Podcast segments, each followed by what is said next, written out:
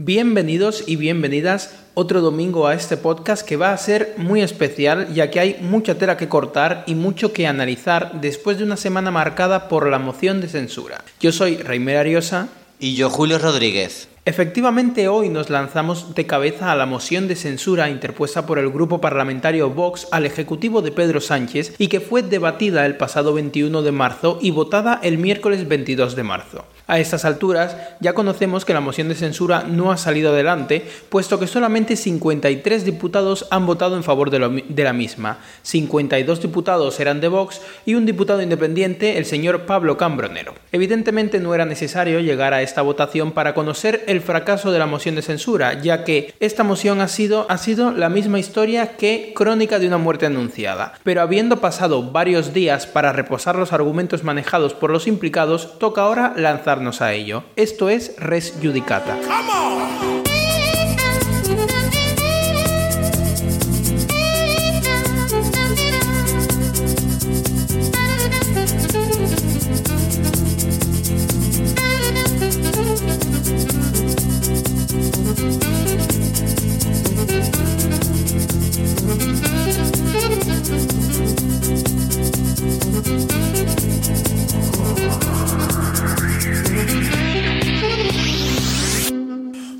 Lo primero que conviene comentar es la pertinencia, utilidad y validez de la moción de censura. El artículo 113 de la Constitución española especifica de forma clara que el Congreso de los Diputados puede exigir la responsabilidad política del Gobierno mediante la adopción, por mayoría absoluta, de una moción de censura. Esto nos dice de entrada dos cosas muy importantes. Lo primero es que se trata de una medida excepcional y con una implementación algo difícil, ya que requiere nada menos que una mayoría absoluta para su adopción. Mayoría absoluta, recordemos que es la mitad más uno de todos los representantes representantes del Congreso. Y el segundo punto que nos, es importante que nos salta a la luz es que se trata de una medida de control del gobierno sobre, eh, perdón, del Congreso de los Diputados sobre el gobierno. Es un mecanismo de fiscalización de la actividad gubernamental. Ciertamente se deduce del artículo 113.2 y del 114.2 de la propia Constitución que además en España la moción de censura se plantea con una forma continuista o constructiva, es decir, no busca eliminar al gobierno sin más y sino suplirlo por uno que tenga la confianza suficiente del Congreso para que se termine la legislatura, la legislatura en curso. Y en esto se ha basado gran parte de las críticas que, que se han emitido desde el propio gobierno a la moción de censura. Pero esto no es óbice para el proyecto de moción que hemos presenciado. Por ejemplo, el proyecto de Ramón Tamame se basa en la inmediata, se basaba en la inmediata convocatoria de elecciones, una forma de saltarse ese espíritu continuista de la moción de censura, según algunos, pero que en realidad no es más que un proyecto de gobierno deseado, en caso de que se votase a favor, por el Congreso de los Diputados. Teniendo en cuenta que en España el gobierno existe por mandato parlamentario, es decir, lo elige el Congreso de los Diputados, no es en absoluto inconstitucional o de dudosa que se busque mediante una moción de censura forzar unas nuevas elecciones para que un nuevo Congreso emita confianza a un nuevo Ejecutivo. Sí, exactamente, Remel. Nos hemos estado preguntando todos en estos días y de hecho han querido que nos preguntemos todos como si eh, tuviésemos que tener dudas sobre la utilidad que representa la moción de censura em, dentro de eh, las atribuciones eh, que eh, les da la Constitución. Tenemos que la moción de censura es un instrumento que regula la Constitución española para que, eh, digamos, los partidos de la oposición formulen mm, de, manera, de manera concreta mediante el uso de esa herramienta su um, negativa a, um, o su desaprobación de la gestión del gobierno. Es sin duda un instrumento parlamentario bastante específico y con unas, unos fines muy concretos que lo que busca es demostrar que em, la oposición, eh, quien no gobierna, está en desacuerdo o de manera extrema con eh, el gobierno. Este es un mecanismo que eh, suele darse en los sistemas eh, parlamentarios y se plantea como un recurso in extremis para repudiar la gestión del gobierno. Y la cuestión aquí vendría a ser, ¿fue legítimo el uso que se hizo de este mecanismo por parte del partido político Vox? la respuesta es, es conforme a ley. El uso que se hizo de este mecanismo fue conforme a ley. Había el número imprescindible para presentar la moción, con lo cual estaban los, los 52, creo, diputados de Vox eh, listos para presentar la moción eh, y así lo hicieron. Ahora, la, otra pregunta que estaba circulando es... ¿El cálculo político de Vox fue correcto? Evidentemente, el objetivo de una moción de censura, en primer lugar, es eh, demostrar que, que, la oposición o que los partidos que se sumen a esa iniciativa están en desacuerdo con el gobierno. Es, de hecho, es la única forma fuera de la propia actividad legislativa de la Cámara que permite censurar la actividad del, gobierno. Y Vox eh, lo hizo. Eh, lo planteó, invitó a todos los partidos políticos, trajo un candidato externo a la formación política que ellos, el partido consideró que podía aportar pues esa, esa presencia eh, apolítica o por lo menos eh, ajena a, la propia ideología que podría representar Vox. Eh, sin embargo, este, este candidato se le acusó eh, de, estar o demasiado vinculado a Vox o demasiado fuera de la realidad de la actualidad española, cuando el candidato Tamames demostró conocer en detalle cuál es la realidad de los españoles de hoy en día y además fue incluso un poco irrespetuoso que una persona eh, no ya por su edad, por su venerable edad de 89 años, incluso por las capacidades intelectuales que manifestó y físicas incluso. Un señor que, que, que resistió o una hora y cuarenta minutos de discurso de Pedro Sánchez, eh, una hora de, discurso de la vicepresidenta ah, segunda, con lo cual este señor no solo resistió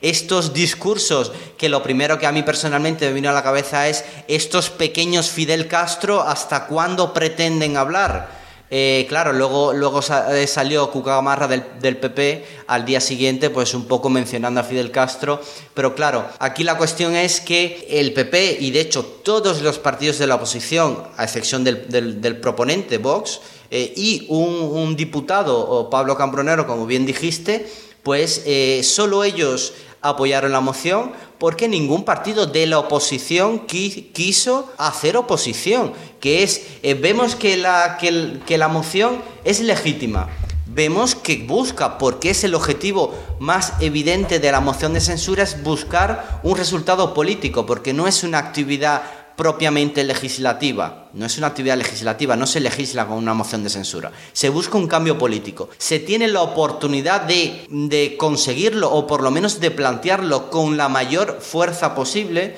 y vemos que los partidos de la oposición, salvo el proponente, ninguno se une. Entonces tenemos que eh, mm, no, mm, no, no fracasa Vox en la moción de censura, fracasa lamentablemente la oposición española a Sánchez en la moción de censura. Muy buena frase esa de que fracasa la oposición porque ciertamente es lo que ha fracasado. Tenemos un gobierno en el que aparentemente, bueno, no aparentemente, en el que directamente la oposición está constantemente afirmando que pues es el peor gobierno de la historia de la democracia española, está cometiendo los mayores atropellos contra la seguridad jurídica, contra el orden constitucional, contra la seguridad democrática en España y sin embargo eh, en el primer momento en el que se puede exigir con certeza y con fuerza la responsabilidad política de ese gobierno, pues la oposición pues en masa se desmarca porque pues por cálculos políticos, por cálculos meramente electorales y no, no tiene mayor sentido. Pero todo esto eh, enlaza eh, de una muy buena forma con lo siguiente que quería yo comentar, que es el discurso de Santiago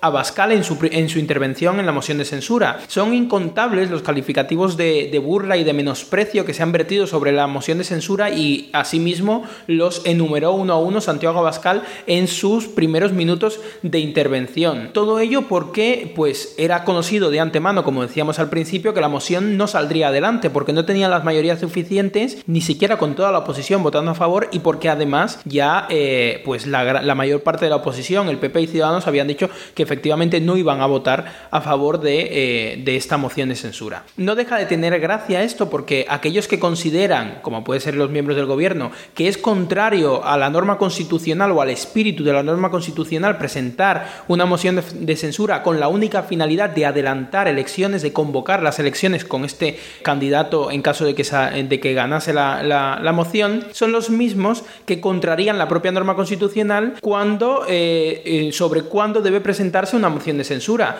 Lo que decías antes respecto de los diputados que la, que la pueden presentar. Nuestra constitución, la constitución española, permite que la moción de censura se presente por tan solo una décima parte de los miembros del Congreso, es decir, 35 diputados. Es precisamente porque permite y garantiza, esto precisamente, perdón, porque permite y garantiza que una parte poco representativa del Congreso o minoritaria exija responsabilidad y fiscalice al gobierno. Y esto pasa porque el constituyente es consciente de un problema innato de los sistemas parlamentarios donde el legislativo, cuando elige al ejecutivo, pues acontece o se, eh, o, se une a una especie de fusión entre una mayoría parlamentaria y el ejecutivo y eh, siendo el constituyente consciente de este problema protegió a la mayoría a la minoría parlamentaria con una herramienta de fiscalización que es la moción de censura. Así que, por tanto, la primera conclusión que deberíamos obtener de esto es que la moción de censura, antes de ser un mecanismo de sustitución del gobierno, es un mecanismo de exigencia de responsabilidad al gobierno. Es un mecanismo de fiscalización, como decía antes. La, la sustitución del gobierno viene posteriormente y como consecuencia de ese debate parlamentario que nace en un acto de fiscalización. Cuestión diferente es que efectivamente nuestro Parlamento sea un desastre y eh, el debate brille por su ausencia. Eh, que el gobierno y su mayoría parlamentaria se jacten de una derrota previsible de la moción de censura y lo utilicen como un argumento para hablar de la innecesariedad de esa moción es una forma de contrariar esta vez sí el espíritu de la Constitución española. Desde luego, muchísimo más, eh, una forma de contrariarlo muchísimo más que sencillamente decir que es que no había proyecto de gobierno para, para los proponentes. Le pese a quien le pese, además, el discurso de Santiago Abascal estuvo caracterizado por la moderación. Durante los, los, 45 minutos de la primera intervención del portavoz del grupo parlamentario Vox, solo pueden escucharse una enumeración de los motivos por los cuales el grupo pretende fiscalizar al gobierno con la moción de censura, reforzando el respeto a ese espíritu de eh, la moción de censura en nuestra norma constitucional. Se puede estar de acuerdo o no con los motivos, eso es otro debate, en todo o en parte, pero es incuestionablemente moderado y en tono calmado cuando Santiago el discurso de Santiago Abascal cuando enumera eh, paulatinamente los motivos por los cuales ese gobierno ha de ser depuesto y por tanto ha de salir adelante la moción de censura. Una moderación que contrasta con la primera intervención de Pedro Sánchez, quien de primeras procede a una serie de ataques personales, hablando de cobardía por no haber sido Santiago Abascal el candidato o incluso por no haberse presentado Santiago Abascal a hacer la mili en el momento que era obligatoria aquí en España y demás tipos de bajezas políticas. Y es que el discurso de Pedro Sánchez eh, fue el discurso de la crispación, ataques a lo personal, acusación de difusión de bulos, una auténtica vergüenza de discurso que afortunadamente no desentonó ni al propio Abascal ni mucho menos al señor Tamames. Y no quiero que se me malinterprete porque yo suelo escuchar las sesiones plenarias completas y no es que Abascal tenga siempre un discurso moderado y Sánchez uno de crispación. Ambos suelen tener un discurso de crispación. En el Congreso lo que más solemos ver es discurso de crispación. Pero yo creo que aquí Tamames ha jugado un papel importante y, quien, y con su presencia ha moderado al Congreso de forma generalizada por primera vez en esta legislatura y el propio Abascal inauguró, inauguró un discurso con la máxima moderación a sabiendas de que sería Pedro Sánchez quien desentonaría y efectivamente desentonó. Desentonó de una forma grotesca además. Eh, lo que sí que deberíamos empezar a plantearnos es a raíz de esto dónde se encuentra la crispación porque constantemente escuchamos en los medios que eh, pues Vox y Podemos son los que crispan en el Congreso con un enfrentamiento continuo por ser tildados de los extremos, Vox extrema derecha, Podemos extrema izquierda, y sinceramente los más desentonados y crispados en el debate de moción de censura que hemos presenciado esta semana ha sido precisamente los diputados del Partido Socialista, desde Pachi López hasta Pedro Sánchez e incluso pasando por eh, Yolanda Díaz, con una capacidad de desentonar increíble, con una capacidad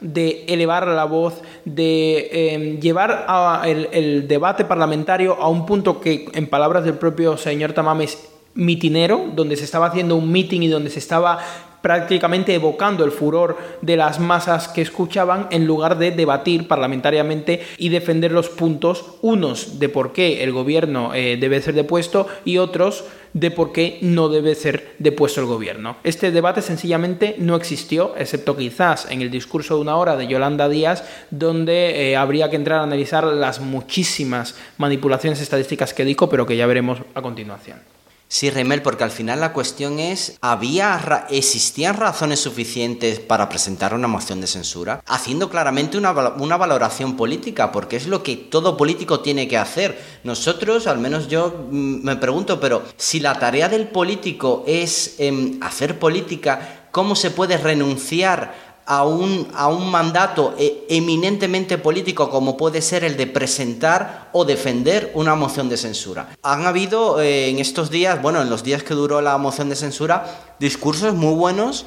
de partidos eh, de la oposición que em, decían, los, decían por qué el gobierno de Sánchez era tan malo, pero al mismo tiempo defendían que no podían hacer perder tiempo a los españoles o por, qué no se podían sumar a una moción de censura que según ellos, eh, bueno, que estaba perdida numéricamente, sí, pero que eh, le iba a regalar votos a Sánchez. Entonces, esto es como un razonamiento un poco retorcido, porque claro, tenemos por ejemplo el discurso de Arrimadas, de Arrimadas de Ciudadanos, que fue espectacular, porque dijo uno por uno cuáles eh, son eh, los problemas que ha ocasionado el gobierno de Sánchez a los españoles. Sin copiar su listado, más bien retomando uno de Reimel tuyo en tu cuenta de Twitter, tenemos la gestión inconstitucional de la pandemia. La primera vez y quizás el único tribunal constitucional de toda la Unión Europea que ha declarado inconstitucional los estados de alarma adoptados por un gobierno europeo tenemos la degradación institucional y constitucional con eh, la cuestión de la no renovación del Consejo General del Poder Judicial y del mismo Tribunal eh, Constitucional. Crisis que eh, se han apañado de alguna manera, sobre todo al Tribunal Constitucional, con una mayoría em, ahora progresista que estamos viendo eh, está decidiendo eh, de manera mm, no ya progresista, sino de manera mm, está decidiendo de manera ah, muy especial determinadas cuestiones que están dando un vuelco a la interpretación anterior eh, consolidada de, determinadas cuestiones que son, que son fundamentales eh, para la sociedad, como puede ser la ley de educación o, como puede ser eh, pues también la eutanasia. Tenemos los ataques directos al Poder Judicial, a los jueces y a las juezas. Tenemos a ministros de Podemos, ministros del gobierno de Sánchez, llamando a los jueces y a las juezas fachas, llamando a los jueces machistas, llamando a los jueces que están a favor de los violadores cuando los jueces lo único que pueden hacer es aplicar la ley. Tenemos evidentemente las aberraciones legislativas que se han estado produciendo con la ley del, solo sí es sí, con la ley trans y con cantidad de normativa, incluida modificaciones al, Código Penal, que están resultando en auténticas eh, barbaridades legislativas. Tenemos eh, una política exterior eh, nefasta. Sánchez decía que España había vuelto a ocupar un lugar en la política exterior. Quizás España no, no, no ocupa un lugar en la política exterior. Lamentablemente tenemos que irnos a la época de Aznar eh, y lamentablemente a la guerra de Irak. Y no porque ese sea el modelo a seguir, pero sin duda España tenía un peso diferente en la ecuación del poder internacional que existe. Existe una ecuación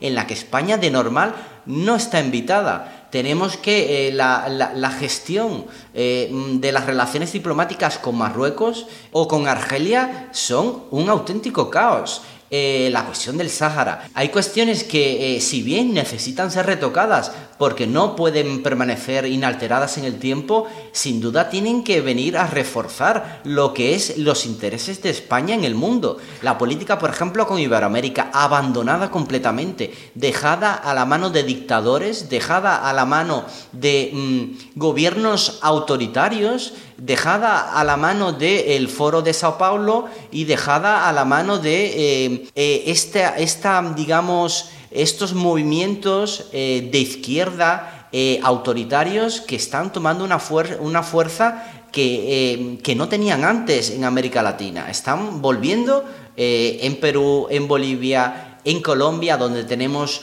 un presidente básicamente aliado de las mafias de la droga con, eh, con, cuestiones penales que implican a su familia, a su hijo en temas de, de narcotráfico. Tenemos eh, que, eh, que, esa política exterior sin duda se ha visto tremendamente afectada durante estos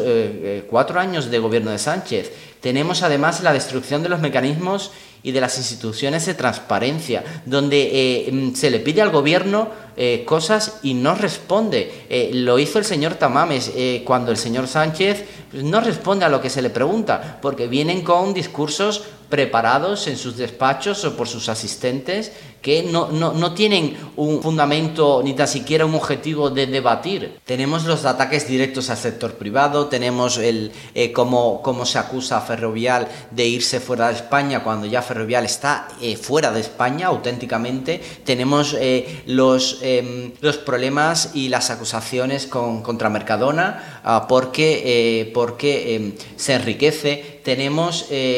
al, al creo, vamos sin equivocarme, que es el gobierno más grande de Europa a nivel de ministros. Eh, un gobierno con un gasto público desorbitado, un gobierno que ha recaudado gracias a la inflación de la que es además culpable por gestión o por negligencia, que ha recaudado cifras récord y que eh, no le devuelve nada al ciudadano, simplemente no lo hace. Tenemos los escándalos de corrupción que salpican al PSOE en toda España, en, Comunidad Valenciana, en Baleares, en el propio Congreso de los Diputados, con el caso Tito Berni. Tenemos eh, las manipulaciones de las estadísticas eh, a un nivel brutal, no solo ya las electorales, sino las del empleo. Eh, con lo cual,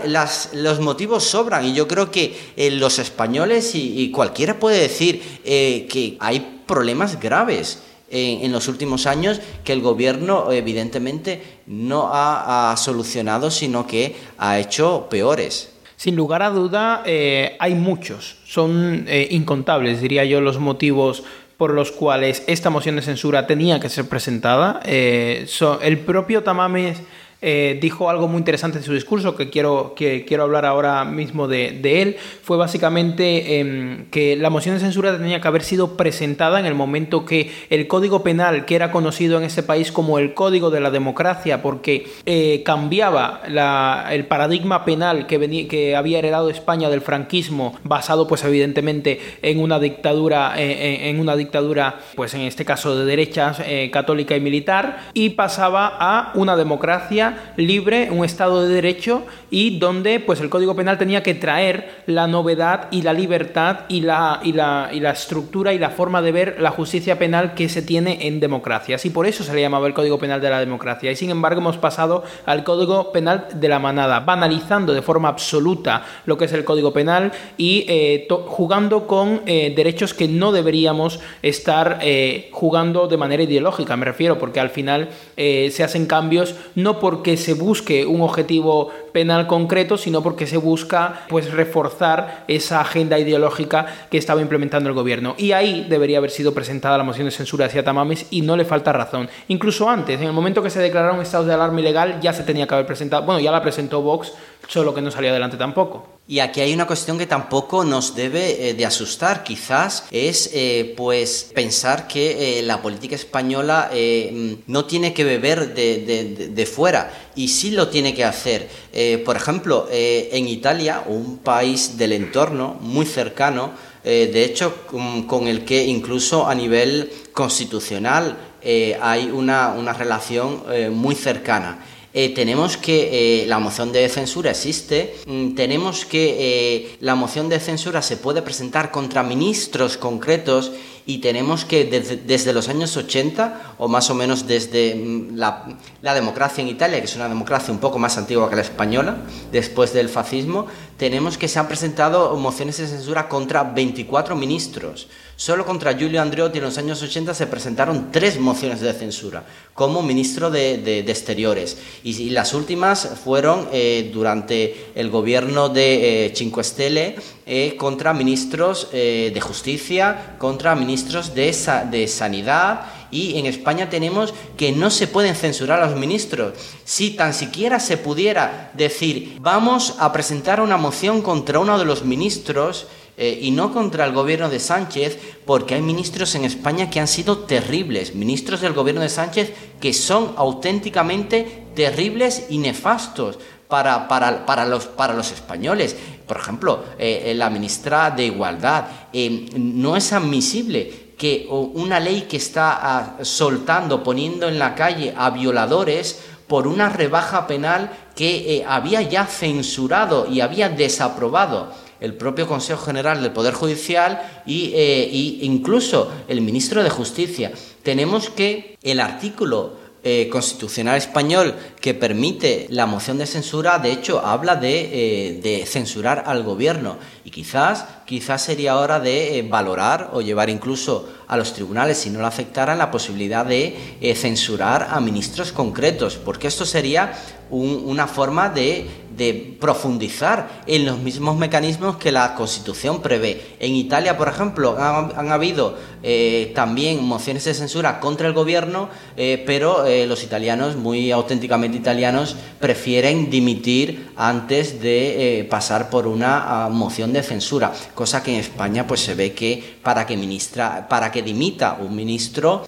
o para que dimita un, gobierno, pues es que no, no es admisible. No, no sabemos a día de hoy qué tiene que pasar en este país. Bueno, sí, sí tienen que pasar cosas que sean ministros dignos. Me recuerdo pues de, del último ministro, quizás del PP, que dimitió, el ministro de Justicia, eh, Gallardón, por, eh, por, porque su ley no salió adelante. Pues en Italia tenemos que los presidentes de gobierno que han dimitido, han dimitido porque sus leyes no han salido adelante y porque sabían, quizás, siendo la, la democracia italiana un parlamentarismo más puro, eh, hay unos juegos políticos que en España pues están mucho más atados lamentablemente, y que, por ejemplo, eh, usa una cuestión interesante que ahora te voy a preguntar, Rimmel, ¿qué te parece? La cuestión del transfugismo en España. Es que lo presentan como algo, como algo vetado, como, como, una, como algo eh, casi sucio, porque no se puede concebir que un, que un político sea transfuga. Pues esta es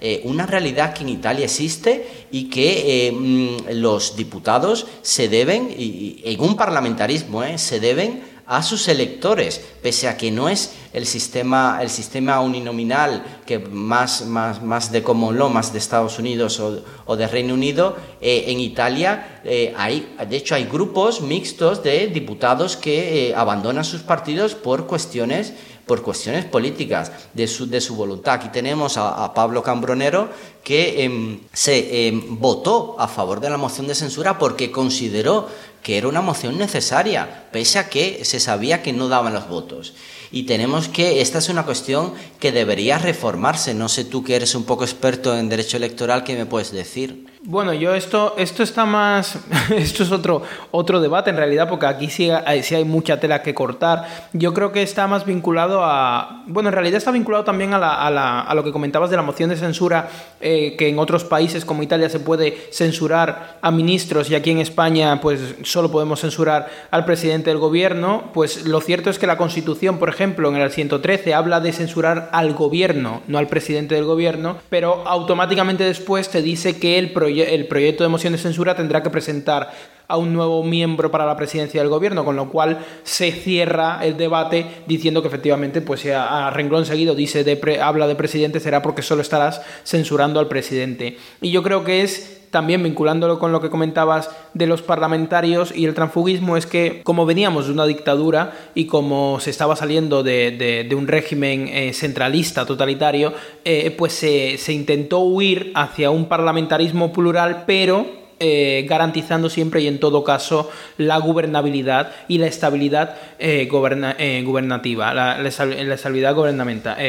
gubernamental, que no me salía la palabra. Eh, y precisamente por eso el sistema electoral se configura, por ejemplo, como eh, listas cerradas y bloqueadas de partidos políticos y en realidad se entiende de una manera teórica o doctrinal que tú a la hora de hacer el ejercicio al, voto estás eligiendo al partido y a la propuesta eh, de candidatos que tiene ese partido. No estás eligiendo a los candidatos de manera individualizada porque la realidad es que da igual eh, tu intención o tu opinión respecto de los candidatos que están en el partido porque el partido te ofrece una lista cerrada y bloqueada y no puedes hacer absolutamente nada por ello, eh, contra ello. Yo creo y yo soy de la opinión de que si bien esto es producto de, es hijo de una realidad histórica concreta, que es la transición de una dictadura a una democracia, casi 50 años después eh, la realidad eh, social de España ha cambiado y por tanto debemos apostar eh, por, por, un modelo en el que el ciudadano tenga cierta capacidad de elección sobre los candidatos concretos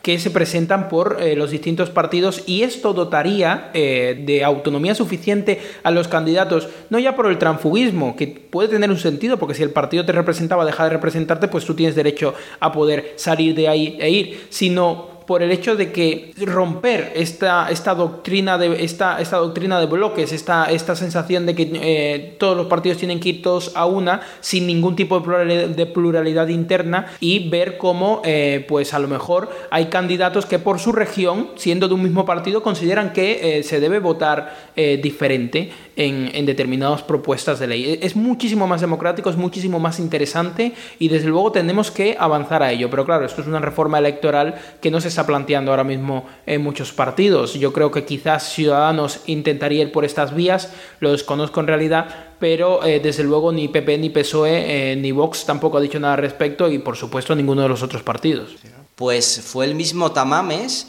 el que eh, dijo que había que reformar la ley electoral porque consideraba que la ley actual premia de manera desproporcionada a los partidos regionalistas o los partidos incluso independentistas que están en contra de un principio basilar de la Constitución española, que es la unidad nacional. Entonces, tenemos que, eh, es verdad que el parlamentarismo español parecería casi un presidencialismo, porque de hecho al presidente del gobierno, sí, es presidente del gobierno, pero se le trata casi como presidente. Yo, de hecho, en, prensa y en, y en los telediarios pues siempre que se habla de, Italia, al menos del último gobierno, del último gobierno de Meloni, no solo ya se le pone el epíteto de si es de extrema, de extrema derecha o casi fascista, que no lo es porque es una coalición del centro derecha, sino que además se habla como de primer, primer ministro, eso no existe en Italia. Ella es presidente del gobierno italiano. Entonces ella, eh, de hecho, es, es, presidente del Concilio dei Ministri, eh, con lo cual eh, no sé por qué a Italia se le trata como pues es un primer ministro, porque sí que es verdad que en Italia existe el presidente de la República, pero es que en España existe el presidente, o el presidente no, el jefe del Estado, que es su majestad el rey. Con lo cual tenemos un gobierno parlamentario y tenemos un presidente del gobierno parlamentario con lo cual tenemos que darnos cuenta y tenemos que actuar como que estamos en un, en un sistema parlamentario que tiene que, eh, sí, de un lado garantizar estabilidad, porque es verdad que eh, en, en, España no um, caen los gobiernos, es bastante inusual que un gobierno no acabe su mandato, pasó con Zapatero en su segundo mandato, pasó con Rajoy en su segundo mandato, ojalá pase con Sánchez pero mediante elecciones, yo evidentemente no, estoy a favor de este gobierno, ¿qué puedo decir? Pero al mismo tiempo que se asegura esa gobernabilidad, eh, el juego democrático tiene que ser mucho mayor y tenemos que ganar eh, una rendición de cuentas eh, del elector a, su, a, su, a su elegido, al político. Esto, por ejemplo, pues en Estados Unidos o en, Inglaterra, en Reino Unido existe porque es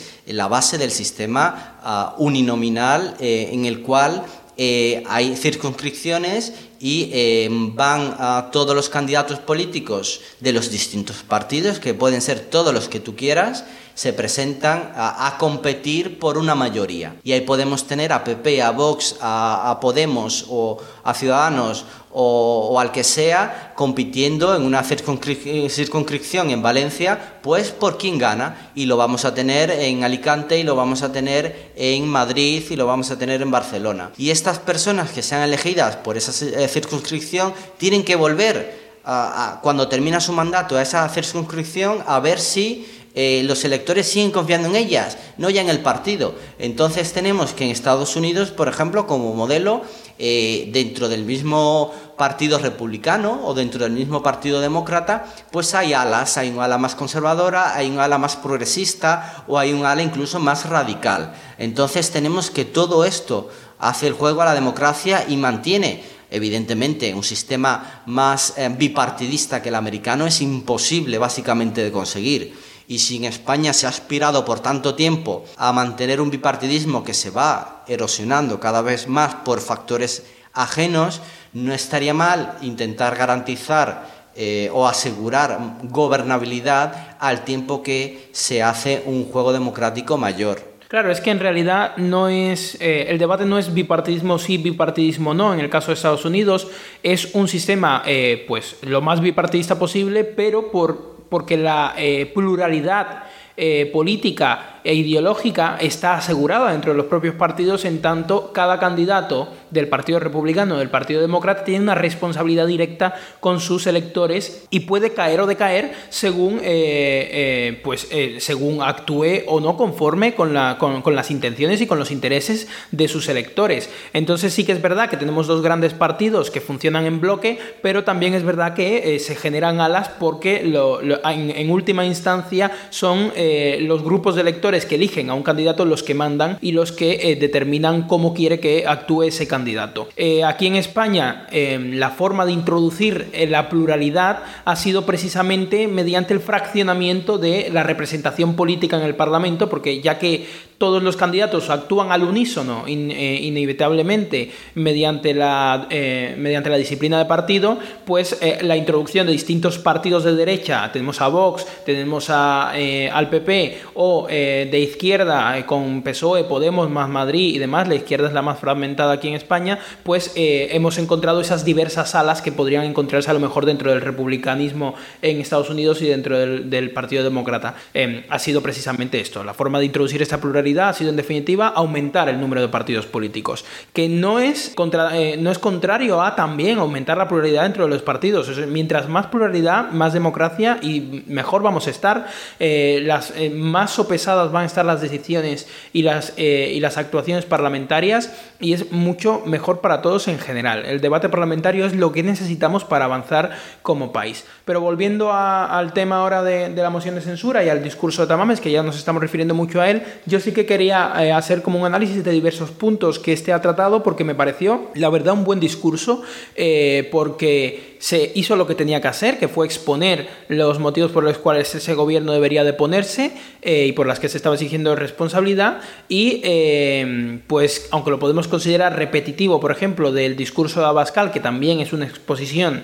de los motivos por los cuales es de poner el, eh, había que deponer el, gobierno, sí que hay notas de contraste, porque mientras que Abascal tuvo un discurso quizás mucho más ideologizado, el señor Tamames presentó un discurso eh, bastante más técnico y bastante más puntillista, algo que tiene sentido en tanto Tamames era pues un candidato independiente ¿no? De la formación política que es, que es Vox. Eh, teniendo relevancia, por tanto, analizar este discurso, yo creo que hay como dos grandes eh, rasgos o dos grandes categorías en las cuales nos podemos mover. Yo creo que hay una categoría que es muy técnica y muy económica y otra que es menos técnica y más ideológica, pero bastante moderada. Empezando por esta segunda, yo eh, quería hacer un pronunciamiento, ya que estamos hablando tanto de constitución, que era pues que una de las primeras cosas que lanzó Tamames fue precisamente relativo a la validez y a la legitimidad de la Constitución española, que parece que a mucha gente también pilló por sorpresa, y es que no es tan descabellado lo que decía. Eh, este, este tema hace referencia a una publicación en el diario El Salto eh, que tenía el titular de La gran mentira sobre la Constitución española. Es una publicación basada en, en una falacia y una profunda ignorancia de derecho constitucional, pero que invitaba al lector a cuestionarse el por qué debemos respetar la norma constitucional, por qué debemos respetar la Constitución española si no la hemos votado. Decía básicamente que la gran mentira de la Constitución española es esta autodotación de los españoles de una Constitución porque la generación que la votó pues ya es una generación mermada en comparación a la generación que, pues que, que estamos hoy en día, que efectivamente no votamos de manera efectiva la Constitución. Es una afirmación, eh, una afirmación tan, tan categórica que pretende deslegitimar la Constitución española que no se ha escuchado todavía en el Congreso o por miembros del Gobierno, afortunadamente, pero eh, que desde luego nos hace, nos plantea pesadillas y nos hace recordar cómo eh, pues el propio el, propio gobierno eh, puso en duda los eh, mecanismos constitucionales, los instrumentos constitucionales, el Tribunal Constitucional atacó al Poder Judicial de manera directa cuando en Navidades tuvimos eh, la crisis relativa a que el gobierno se estaba saltando el proceso legislativo para intentar sacar adelante una ley que efectivamente no se tenía que sacar de esa manera. Yo sinceramente tengo que decir que pues, por no conocer esta, este, esta personalidad española, a, Tamames, pues eh, por saber que su pasado incluía eh, el Partido Comunista Español, eh, un partido nefasto también en mi criterio para España y sobre todo a día de hoy lo, lo sigue siendo, pese a que tiene pues un poder marginal de decisión o de impacto, que el señor Tamames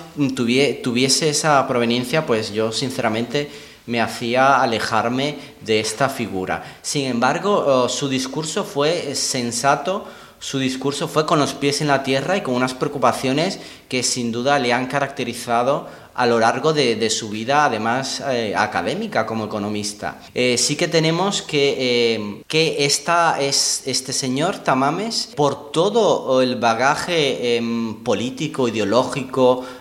y académico que representa y por sobre todo dónde estuvo y en el momento en que estuvo, habló en muchas ocasiones de cuando estuvo en la cárcel y em,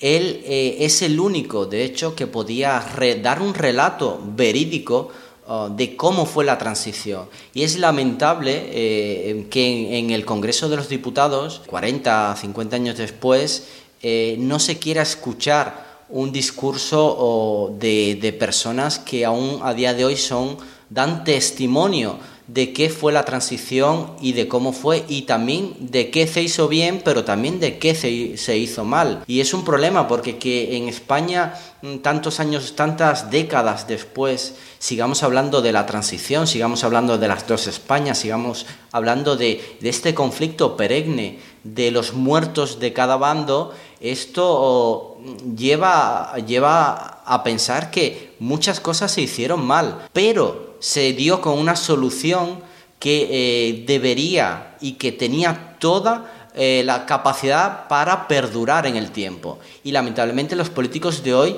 eh, están empeñados, sobre todo pues el sanchismo, están empeñados en que esa solución, en deshacerla, en destruirla, y porque están removiendo el, pasado, están adulterando el pasado, están utilizando el pasado de una manera completamente contraria eh, no solo a la realidad, que eso pues bueno, sino ya a los intereses de, los españoles, que, simplemente no, los tienen. Por ejemplo, eh, eh, una, una, de las frases icónicas del señor Sánchez, a, mi entender, que también vimos en el grupo nuestro que sigue un poco estas cosas, es que dijo que la forma económicamente más eficaz de dar servicio a la sociedad es así, redistribuyendo la riqueza. Esto no solo es una falacia, sino es una mentira directamente. Entonces aquí tenemos cómo decirle esto a un economista que proviene de un background eh, comunista, pero que no lo es, que no es un comunista de manual, porque el comunismo de manual es, es, es, perjudicial, es una aberración, solo funciona o mal funciona a día de hoy en Cuba, en China, porque ya es un Estado totalitario de otro tipo, pero más puramente, digamos, en Cuba, demuestra eh, eh, cómo esa izquierda española de hoy, de Sánchez, de, Podemos, eh, están empeñadas en, devolvernos a esa, a esa mentalidad que, que, no, en realidad no corresponde y, no, y no resuelve los problemas del día, del momento actual. Pues justo ese es otro de los, de los puntos que, que tenía yo anotado del, del, discurso de Tamames, precisamente, que es, eh, habló de la ley de memoria democrática, que, que tan, eh, tanto debate ha generado recientemente, donde pues eh, en una condena del régimen dictatorial se aprovecha para blanquear otras, otras conductas. Yo creo que esto, pues lo hemos comentado ya en realidad en, en otros capítulos, la transición española fue efectiva en tanto se consiguió una transición y efectivamente se dotó a España de una democracia y de una constitución, pero eh, esto fue a costa de no hacer un, eh, un de no juzgar eh, a un régimen que era un régimen dictatorial y que causó mucho dolor. Y esto ha implicado que eh, pues, los políticos y los oportunistas políticos, por, por, objetivos electorales, lo han utilizado a la alza para, eh, pues, para, obtener, para obtener votos y han reavivado un debate que debería haber finalizado con esa transición. todo porque, pues, efectivamente, no se cerraron todas las heridas que se tenían que cerrar. Y lamentablemente lo, lo llevamos arrastrando. Casi 50 años después seguimos hablando de lo mismo. Seguimos hablando de franquistas y seguimos hablando de rojos. Es, eh, es absurdo, es, es, algo anacrónico que no tiene ningún tipo de sentido en la sociedad española actual, pero que se mantiene pues, por, por algunos errores durante la transición, que son el no haber hecho los enjuiciamientos adecuados y eh, un oportunismo político que ve eh, pues efectivamente un, un, filón electoral en ese, en ese tipo de debates. Pero es que además ese oportunismo político que ve ese filón electoral o no es consciente o siendo consciente eh, pues por, por, intereses o por, o por, eh, por complicidad, eh, defiende una realidad falsa. El propio Pedro Sánchez le recriminaba a Tamames o le decía, le advertía que él no estaba actuando en nombre de su Partido Comunista de España, sino que estaba actuando en nombre de Vox, que el partido, el partido que tenía detrás era Vox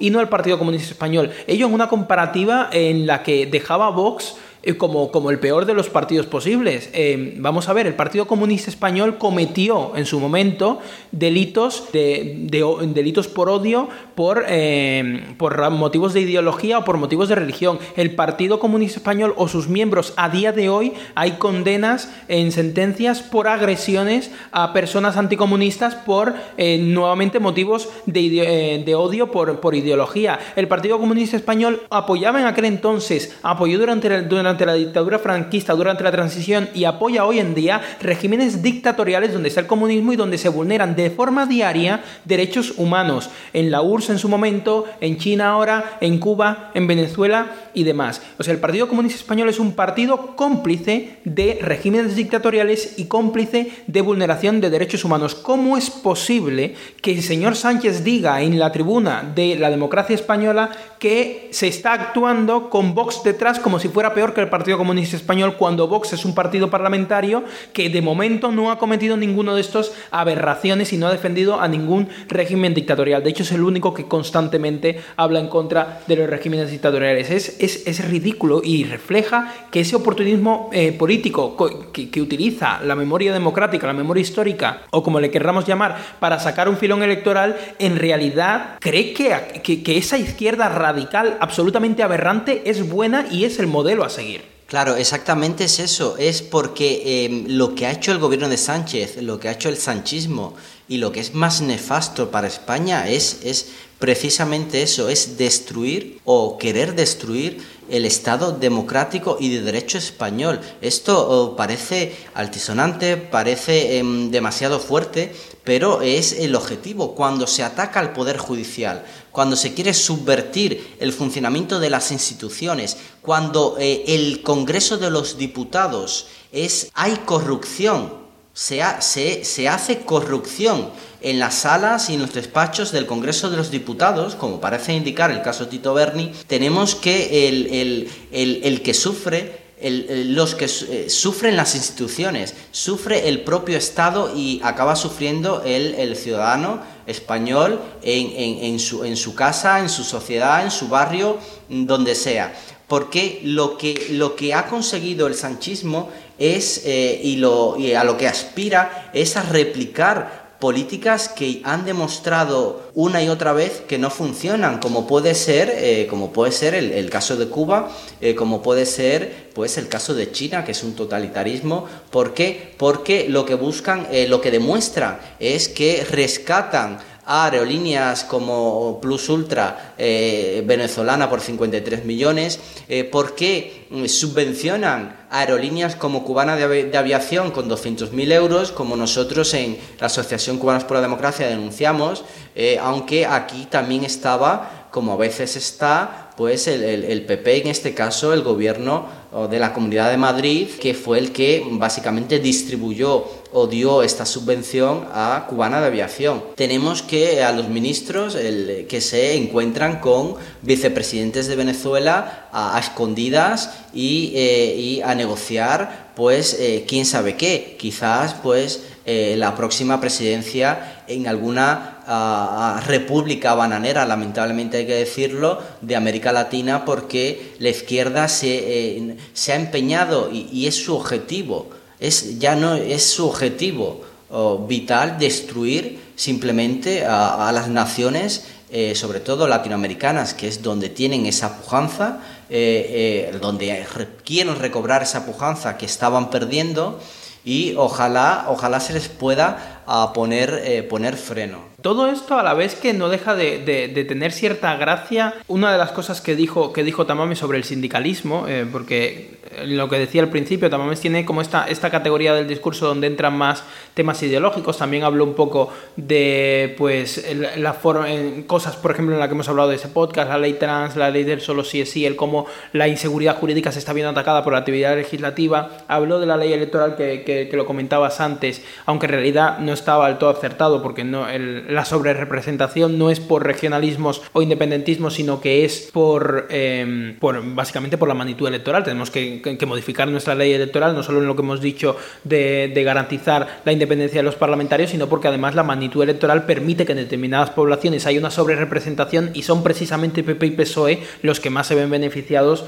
de ello, aunque en, los casos de Cataluña también beneficia especialmente al independentismo. Eh, pero bueno, habló un poco de todas estas cosas y luego entró como en una, en, una parte más económica y en una de las partes más económicas hablaba del el sindicalismo español y a dónde, a dónde nos, estaba, nos estaba llevando ese sindicalismo español. Y lo cierto es que eh, lo que en realidad estaba intentando decir Tamames, yo creo, pero que no lo estaba diciendo, es que nos estamos inspirando mucho en los comités paritarios de la dictadura de Primo de Rivera. El decreto ley del 26 de noviembre de 1926 de la dictadura de Primo de Rivera emuló el corporativismo fascista que había implementado Mussolini precisamente en ese año, en 1926, y eh, creó los comités paritarios donde se encontraban representados en, régimen de igualdad trabajadores y eh, los representantes de los trabajadores, digo, y los representantes del mundo empresarial y se sentaban eh, codo con codo en la misma mesa con el Estado, con la dictadura de Primo de Rivera en este caso, para pues trazar la estrategia económica y las políticas económicas del país,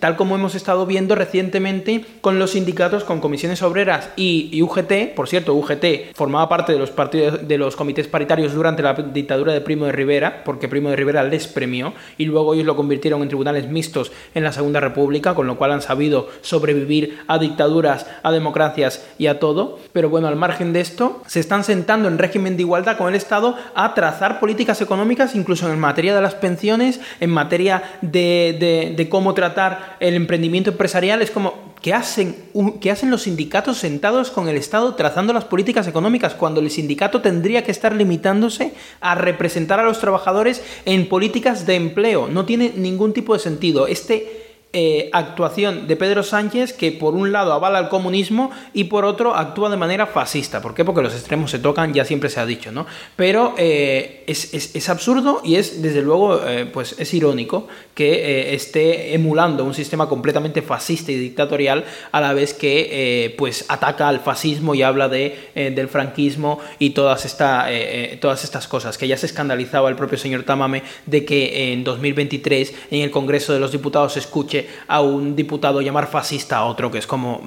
fuera de lugar y completamente falso, además. Pues la figura de la moción de censura, eh, que es el, centro de nuestra atención en el episodio de hoy, eh, también tiene eh, pues una vertiente en el, mm, el, sistema en el sistema presidencialista de hecho es el pues el impeachment y en, eh, en Estados Unidos por ejemplo y además en las constituciones que establecen sistemas sistemas de censura a, a, los a los gobiernos. Por ejemplo, en el caso de Cuba está la Constitución del 40, fue pues, la, última constitución en la de la democracia mm, antes de la dictadura de Fidel Castro, y en esa constitución eh, se podían presentar mociones de censura además contra ministros, cosa que era muy interesante además eh, de eh, contra el presidente del gobierno, contra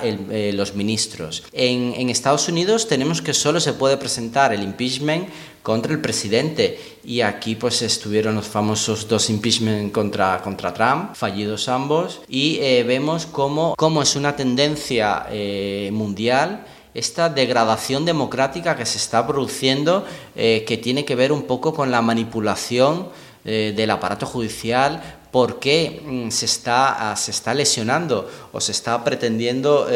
coartar esa, ese, ese poder judicial que es, eh, forma parte de la balanza y, eh, de poderes de, un Estado democrático y es esencial. Eh, de hecho, fue uno de los señalamientos que hizo Tamames, precisamente el de los ataques al Poder Judicial y a la independencia judicial, que son una garantía para que funcionen las cosas en un país libre. En Estados Unidos tenemos ahora que un fiscal, el fiscal de Nueva York, está ah, presumiblemente en los próximos días, igual ya habría tenido que pasar, pero bueno, quizás eh, en esta semana eh, va a, emitir una orden de arresto eh, e imputar formalmente al candidato presidencial Donald Trump ah, por unos supuestos delitos federales que tienen que ver con unos pagos que hizo una prostituta eh, eh, hace 7, 8 años. De hecho, eh, abogados y juristas americanos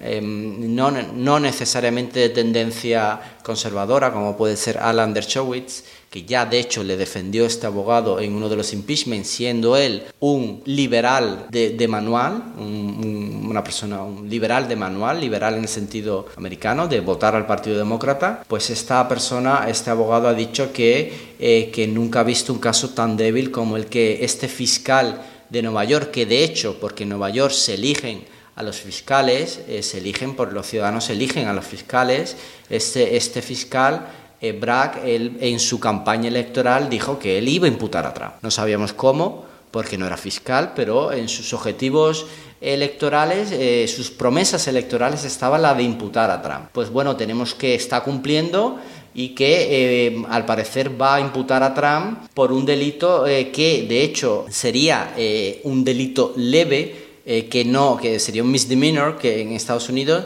porque eh, lo, que, lo que pasó es que Trump básicamente habría encargado a un abogado de su confianza en ese momento hacer un supuesto pago, todo supuesto, a esta prostituta de sobre los 130 eh, mil dólares eh, simplemente pues para que se callara la boca o para lo que fuera y no le pudiera afectar en su campaña electoral. Pero no sabemos ni tan siquiera si es para que no le afectara en su relación marital o lo que fuera, porque sabemos que Trump ya estaba casado, pues su tercer matrimonio, pero ya estaba, ya estaba casado con, pues, con la que fue su first lady. Eh, con lo cual, mm, este delito era leve en cualquier caso, no era federal porque era solo un delito, un delito el estado de Nueva York. Eh, y es un delito que habría incluso prescrito porque han pasado siete años desde que ese delito tuvo lugar, que fue el hecho de hacer este pago. Lo que pasa es que al hacer este pago no lo declaró en la contabilidad como un pago, em, eh, dijo que eran básicamente gastos legales. Y eh, resulta que pues esto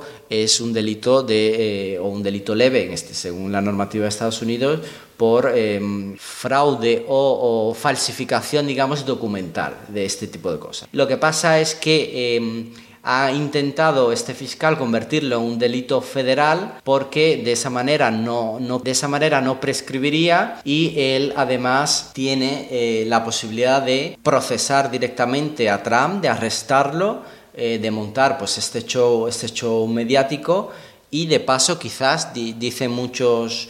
em, muchos VIPs del mundo pues no sé desde Elon Musk a, muchos otros que esto lo que va a hacer al, al, fin de cuentas es entregarle las elecciones a Trump. Con lo cual eh, no sabemos qué va a pasar. Lo que sí que podemos ver es que esto es una forma de, em, de manipular el, el aparato judicial porque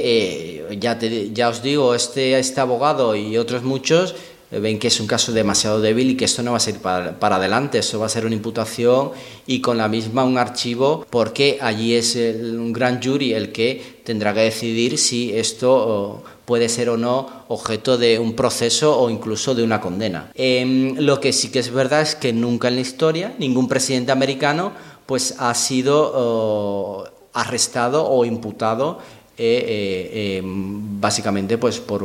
un delito de este tipo y de ninguno. Con lo cual eh, veremos qué pasa y hay que estar alertas porque bajo ningún concepto se puede utilizar a los jueces para campañas políticas o para campañas electorales y mucho menos atacarlos como es un caso clásico lamentablemente en los cuatro años de gobierno de Sánchez. Sí, yo creo em, que, bueno, en general es lo que, estaba, lo que decías. En general estamos viendo a nivel global una degradación de las instituciones democráticas. Habría que plantearse ya casi si hay un plan macabro detrás porque eh, parece demasiada casualidad. Em, en el caso de Donald Trump es curioso porque la persecución que ha hecho la oposición del mismo ha sido absoluta. Eh, dos impeachment que no llegaron a nada, acusaciones de delitos de todo tipo, desde el fraude electoral hasta el asalto al Capitolio y ahora de repente pues se inventa, bueno, no se, inventan, no, pero sacan este caso, que se verá si es, si es veraz o no,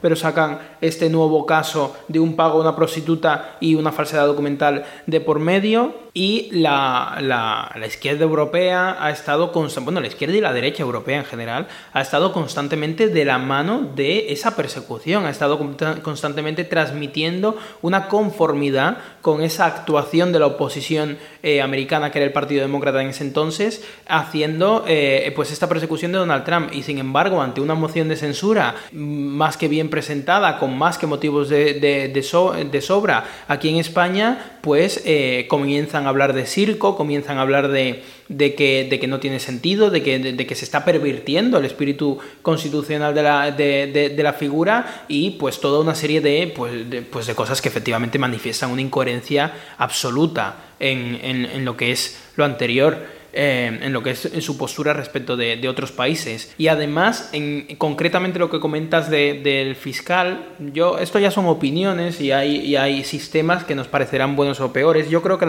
el fiscal definitivamente en mi cabeza no debería funcionar ni como funciona en España ni como parece funcionar en Estados Unidos. Eh, que el fiscal se deba a una campaña electoral implica que la sociedad, por intereses no del todo correctos, eh, puede pues llevar a una persecución más política que jurídica de determinadas personas y no me parece correcto. Eh, tampoco me parece correcto que, que, lleguemos a un sistema de fiscalía donde decimos en la Constitución que representa la legalidad, que son independientes, objetivos y todas las maravillas que queremos, pero la realidad es que los nombra el gobierno y nos encontramos con un gobierno que ha nombrado a una ministra de Justicia, fiscal general y entonces tenemos que creernos por, un acto absoluto de fe que efectivamente va a haber una independencia por parte de Fiscalía. Pues mira, no, no va a haber independencia, usted ha nombrado a una ministra, esto es una aberración. Y eh, precisamente Tamames tenía una, nota que nunca había escuchado y que a lo mejor habría que plantearse, que es que el fiscal dependiera del Congreso y no del presidente.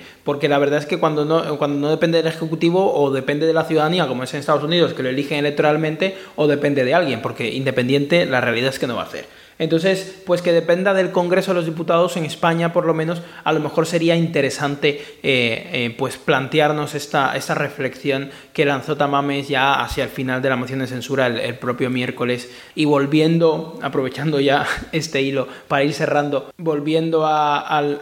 al discurso de Tamames, no quiero dejar de mencionar puntos económicos que me parecen muy importantes. Eh, que son básicamente que nos habló de que España era, eh, porque más que nada porque yo creo que la gente no, no, no, entra de normal en el Congreso de los Diputados, en el canal de YouTube, a ver el streaming y, sí que es importante que nos quedemos un poco con los, con los puntos eh, graves de nuestra economía en esta parte más económica del discurso de Tamames y es que nos habla de que España es la única de las grandes economías de la Unión Europea que no ha recuperado los niveles de PIB previo a la pandemia y es verdad, por mucha manipulación estadística que haga este gobierno y por muchos datos que suelten sencillamente eh, es inaceptable que, que estemos en esta situación. Nos habla también de que según los últimos datos que conocemos, ya que 2022 aún no ha sido publicado, en 2021 países como Estonia, Lituania o Eslovenia eh, a priori economías menos fuertes que la española tenían un PIB per cápita eh, superior al, español. Eso significa que sus familias vivían mejor que las familias españolas.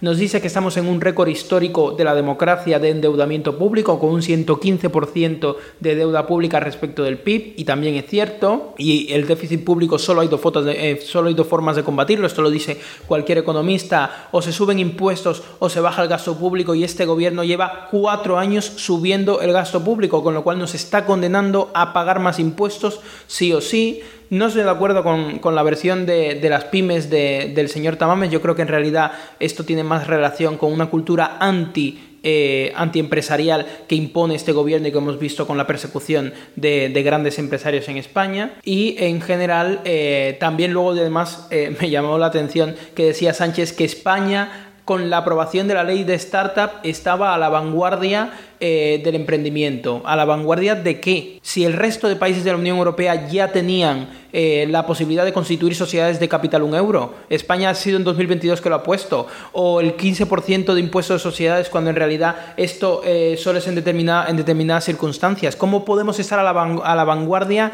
de, de, nada si éramos el único país que no tenía implementadas estas medidas? es absurdísimo, hemos estado a la cola. De todas maneras, en la próxima semana hablaremos de esto porque si no se nos va,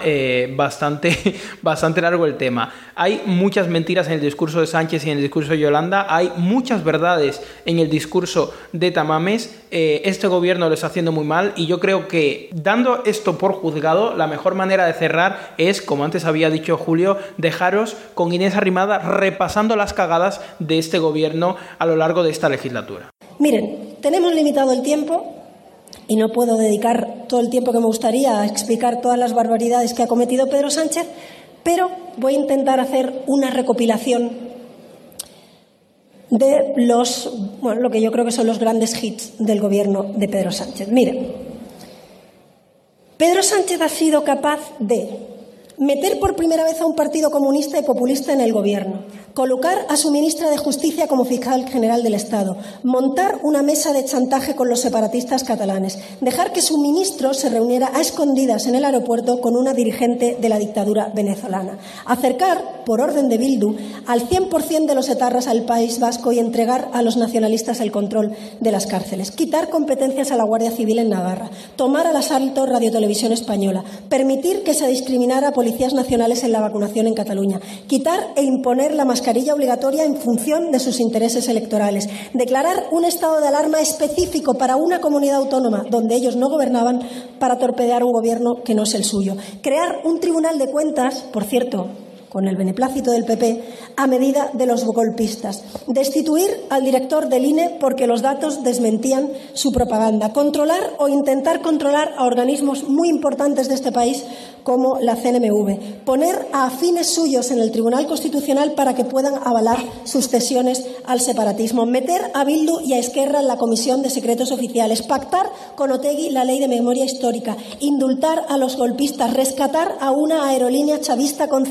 53 millones de euros de dinero público. Cesar a la directora del CNI porque se lo pedía Esquerra. Indultar a Juana Rivas, que es una condenada por secuestrar niños. Abrir expedientes a los médicos y enfermeros de Baleares que no hablan en catalán, permitir y evitar que se prohíban los homenajes a etarras, blindar por ley la marginación del español en Cataluña, permitir el acoso a la familia de Canet que pidió la escolarización en, en español, permitir que en medio Consejo de Ministros se ponga a boicotear la cumbre de la OTAN y el envío de ayuda a Ucrania, blindar por ley el acoso a los constitucionalistas en las universidades y llegar a justificar agresiones a jóvenes como los de Sacabat en Cataluña. Poner a la Fiscalía a los cinco minutos a investigar unos cánticos en un colegio mayor pero no actuar durante meses mientras los violadores salen de las cárceles. Insultar y señalar a las empresas y perseguir a Mancia Antega, a Juan Roch o a cualquier persona que genere empleo en este país. Señalar a los medios de comunicación que no son afines desde la tribuna del Congreso.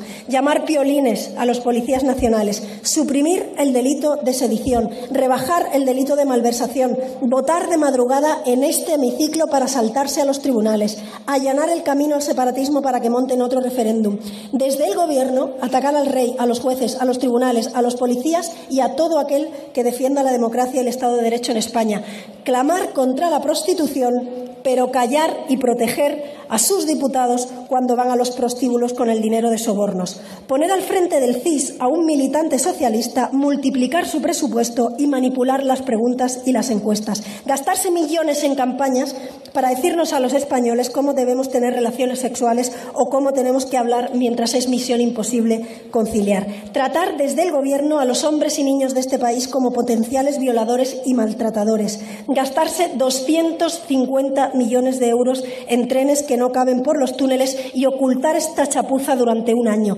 Intentar controlar el 100% de la justicia hasta que Europa le tuvo que frenar los pies hasta tres veces. Pegar un volantazo en la posición de España respecto al Sáhara, ocasionando un enorme daño a nuestro país y ocultar lo que Sánchez ha conseguido a cambio. Perseguir a la educación concertada, la educación especial y los conciertos sanitarios por su sectarismo y por su fobia a la libertad. Bajar aún más la calidad de la educación española con una ley que fulmina todo mérito y capacidad y que instaura el aprobado general. Hacer una subida generalizada de impuestos mientras bate récords de asesores. Bloquear hasta 40 veces, 40, que no sé cómo no se les cae la cara de vergüenza, la ley de ayudas a los enfermos de ELA mientras mantienen el gobierno más caro de la historia. Etcétera, etcétera, etcétera